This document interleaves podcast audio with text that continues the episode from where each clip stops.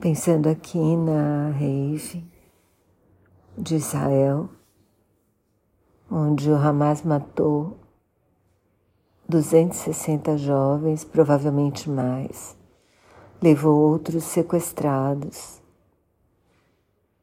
E numa tragédia que aconteceu no Brasil há mais de 10 anos, na Botkiss, onde também morreram mais de 240 jovens que estavam lá para se divertir. E eu acho que a tragédia brasileira devia ainda estar tá devendo uma punição aos responsáveis, que são responsáveis, na minha opinião, por imperícia, por negligência, por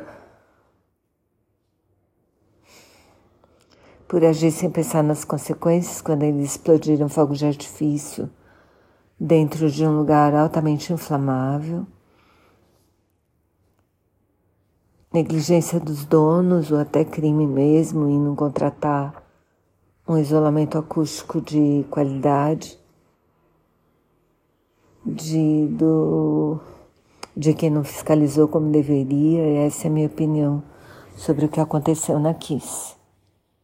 E eu espero que um dia a justiça puna os responsáveis, nem que seja a justiça divina, porque a daqui está demorando bastante. No caso de Israel, da Rede de Israel, o que aconteceu foi assassinato a sangue frio, foi terror, foi inominável, foi imperdoável.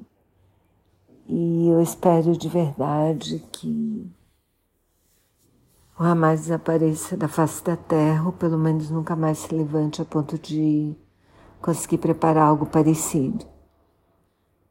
Que eles, que aconteça com eles o que aconteceu com o ISIS, que virou um grupo praticamente inoperante.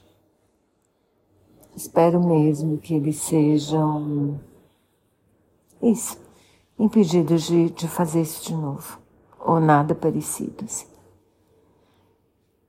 E, bom, é isso.